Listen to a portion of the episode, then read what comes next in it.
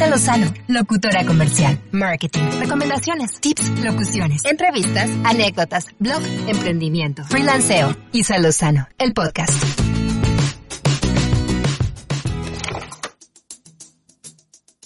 Hola, muchas gracias por acompañarme en un nuevo episodio aquí en Isa Lozano, el podcast. Y como ustedes saben, a mí me gusta mucho hablar de estos temas de emprendimiento cuando, cuando vamos empezando, porque muchas veces lo que nos detiene para poder arrancar eso que, que a lo mejor venimos planeando desde hace mucho o dándole muchas vueltas, es porque no tenemos claridad. Cuando nosotros vamos a empezar a trabajar como profesionales independientes, se nos vienen muchas preguntas. Sabemos lo que queremos ofrecer, sabemos lo que queremos hacer, ya sabemos a quién le vamos a llegar, pero quizá por ahí podemos tener algunas lagunas o ciertos puntos que a lo mejor no estamos considerando como debiéramos. Así es que por eso vamos a platicar en el episodio de hoy sobre inversiones que tienes que hacer como profesionista independiente. Cuando trabajamos de manera independiente es como cualquier otro negocio, se necesita dinero para poder ganar dinero. Y muchas veces un mito que es muy popular al administrar tu negocio como freelance, principalmente cuando trabajas en tu casa, es que no te va a costar nada o casi nada. ¿No? A lo mejor dices, bueno, yo ya tengo mi compu, ya sé lo que quiero hacer, vámonos, ¿no? No necesito más cosas, lo hago en mi casa. La realidad es que impulsar tu negocio hasta que logre generar ingresos suficientes para que puedas pagar las cuentas va a requerir siempre de inversión. Así que antes de que te dejes llevar por la idea de que todo lo que estás percibiendo de los proyectos que vas a empezar a generar es pura ganancia, te quiero compartir cinco inversiones que es importante que consideres para hacerlas cuando trabajas como profesionista independiente. Así que vamos a empezar. Primero que nada vamos a hablar de tu lugar de trabajo. Si tú has decidido lanzar tu negocio desde casa, es muy importante que designes un área como tu oficina. Esa área va a ser tu lugar de trabajo. Y por lo mismo acondicionarla de modo que puedas pues estar cómodamente, sin complicaciones, pero sobre todo también sin distracciones. Claro que dependiendo de tu giro profesional vas a poder requerir ciertas cosas de, de forma muy específica. Pero bueno, un escritorio o una silla pueden ser suficientes en un inicio, pero a lo mejor también necesitas un espacio tipo taller que te permita trabajar en mejores condiciones, o bien, si por el contrario tienes la idea de tener una oficina fuera de casa, entonces tienes que considerar opciones de rentar un local y obviamente tomar en cuenta todos los gastos en servicios que se puedan generar. O quizá también algo que funciona mucho y cada vez tiene más demanda es el cowork, ¿no? Los lugares de coworking tienen todas las facilidades y tú simplemente llegas y, y realizas tus actividades ahí y funcionan mucho, además de que te puedes conectar y hacer mucho networking también si tus clientes necesitan ir a visitarte, ¿no? Si tienes contacto presencial con clientes, bueno, pues ahí tienes acceso a salas de juntas, etcétera. Entonces, pues también conviene que, que consideres estas opciones de, de coworking, donde tienes ya espacios perfectamente amueblados, diseñados con todas las comodidades y tú simplemente pues pagas una, una renta mensual dependiendo del, del paquete que, que funcione mejor para ti. Entonces, cualquiera que sea la opción que elijas, si te fijas, siempre va a implicar ciertos costos que es importante que estés preparada o preparado para, para asumir. Otro punto importante es equipo de trabajo. Este puede ser uno de los aspectos que más inversión requiera y obviamente también va a depender de tu giro. Tienes que tomar en cuenta si necesitas una computadora, si necesitas a lo mejor un software específico y también gastos de mantenimiento. Dependiendo a qué te dediques, también es importante que analices si hay otro tipo de equipo o herramienta de trabajo que necesitas para echar a andar tu negocio. Por ejemplo, yo como locutora requiero de micrófonos profesionales, interfaz de audio, acondicionar un espacio para poder grabar, una cabina. Obviamente todos podemos ir creciendo poco a poco. No quiere decir que tienes que meter un dineral para tener la mayor tecnología de punta para poder arrancar. No, no es así. Obviamente el resultado de tu trabajo por ejemplo, visto desde mi perspectiva como locutora, también va no solamente en función de mi desempeño, de mi capacidad, de mi preparación, sino también del equipo, porque pues eso es un plus también para lo que yo entrego. Entonces, a final de cuentas, nunca acabamos. Y algo que también es importante, bueno, pues es que consideremos que, que simplemente vamos escalando, ¿no? Estos escaloncitos de, de profesionalización, donde poco a poco vamos a ir mejorando nuestra entrega, ¿no? Siempre podemos hacer las cosas mejor, eso no, no es sorpresa para nadie, todos podemos mejorar siempre en todos los aspectos, entonces bueno, empieza con algo que sí refleje profesionalismo, aunque no tengas que irte por la opción más cara y más compleja si vas empezando. Piensa que, que vas a ir poco a poco, escalando hasta pues tener a lo mejor el equipo que, que mejor se acomode para ti o los materiales, etcétera, ¿no? Pero sí es algo que definitivamente tienes que considerar. Otro punto muy importante, tu sitio web.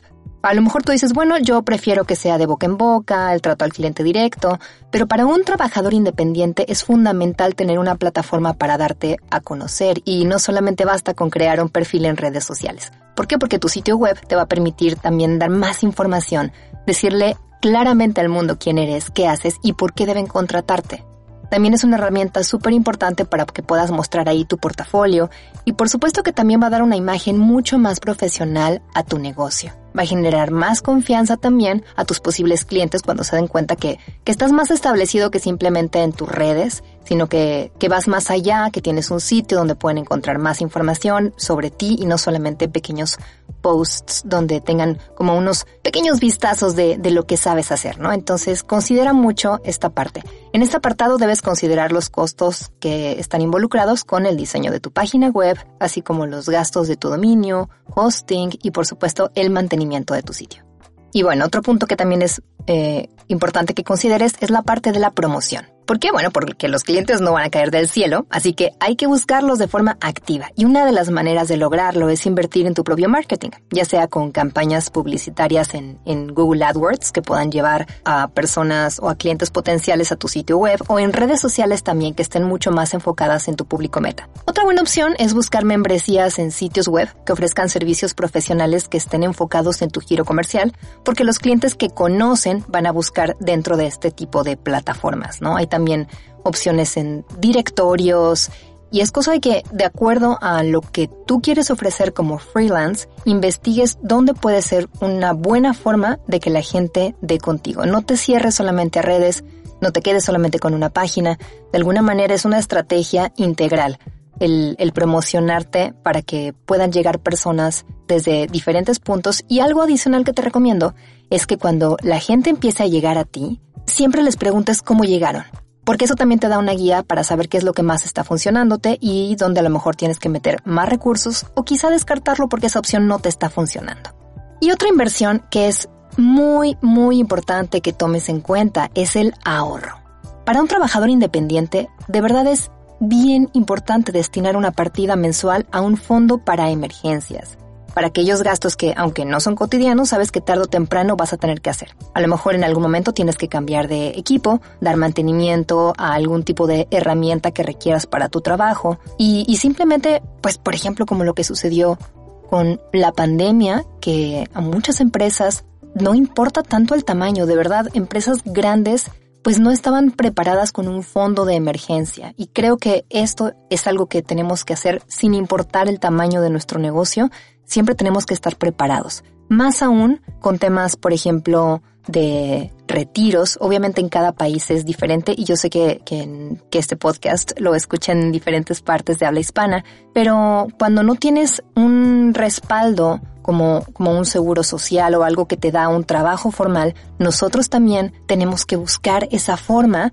de protegernos. Tenemos que tener esa visión de tener un, ahorro para no solamente cuestiones de nuestro trabajo, sino también temas de salud.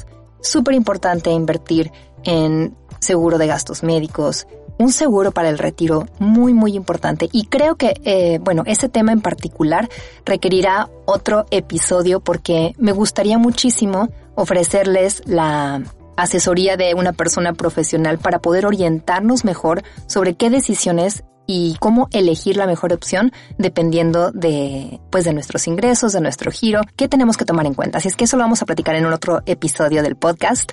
Pero por lo pronto que sí tengas muy presente que ahorrar es algo fundamental, que no como llegue el dinero salga, siempre tenemos que destinar esa cantidad y evitar caer en la tentación de disponer de ese dinero extra que, que estamos recibiendo, ¿no? A lo mejor empezamos a, a ganar más de lo que gastamos pero y decimos, bueno, pues me puedo exceder un poquito más, me puedo dar este gustito porque este mes me fue muy bien, podríamos hacerlo, pero por eso es bien importante que destinemos a veces como un sueldo para nosotros, lo hemos platicado en, en, otros episodios, ¿para qué? Pues para evitar caer en esto de que gane más, pues gasto más, ¿no? Gane menos, pues ni modo, tengo que gastar menos. Pero cuando no gané, ¿qué pasa? ¿Qué pasa si yo no ahorré? ¿Qué pasa si yo no estuve previendo esta parte donde puede que las ventas caigan por cualquier situación ajena a mí y tenemos que estar preparados? ¿sí? Para que no tengamos que recurrir a endeudarnos, aplicar el tarjetazo o tener que solicitar un préstamo con intereses súper elevados. Hay que ser bien precavidos con esta parte. A lo mejor no es lo que quieres oír cuando estás a punto de, de lanzarte al trabajo independiente,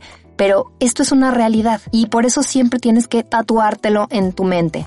Tienes que invertir en tu negocio para que sea exitoso. Siempre. No es algo que vamos a hacer de una sola ocasión. La inversión es algo constante. ¿Por qué? Porque invertimos, como te decía, a lo mejor en, en, nuevo equipo, invertimos en fondos de ahorro, invertimos en nuestro sitio, invertimos en promoción, pero también tenemos que invertir en preparación, a lo mejor tomar cursos de actualización, a lo mejor tenemos que ir creciendo nuestra empresa y obviamente invertir en más personas que nos ayuden a crecer. Así es que esto no acaba y créeme que mientras más inviertas es una buena señal porque quiere decir que estás creciendo. Así es que va bien por ahí, no le saques, no le temas, es algo que tenemos que hacer y es de verdad súper útil y cuando lo haces con herramientas adecuadas pues te va a ayudar a convertirte en un verdadero profesional independiente y no quedarte en el intento.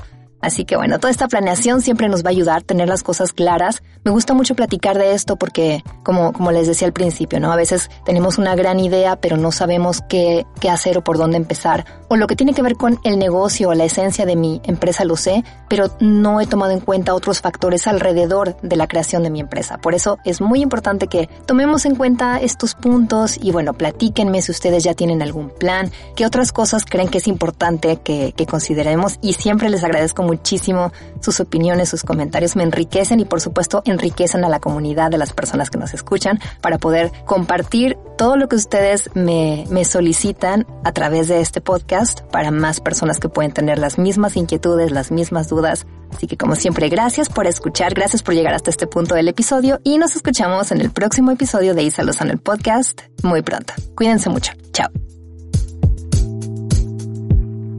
Isa Lozano, locutora comercial, marketing, recomendaciones, tips, locuciones, entrevistas, anécdotas, blog, emprendimiento, freelanceo. Isa Lozano, el podcast.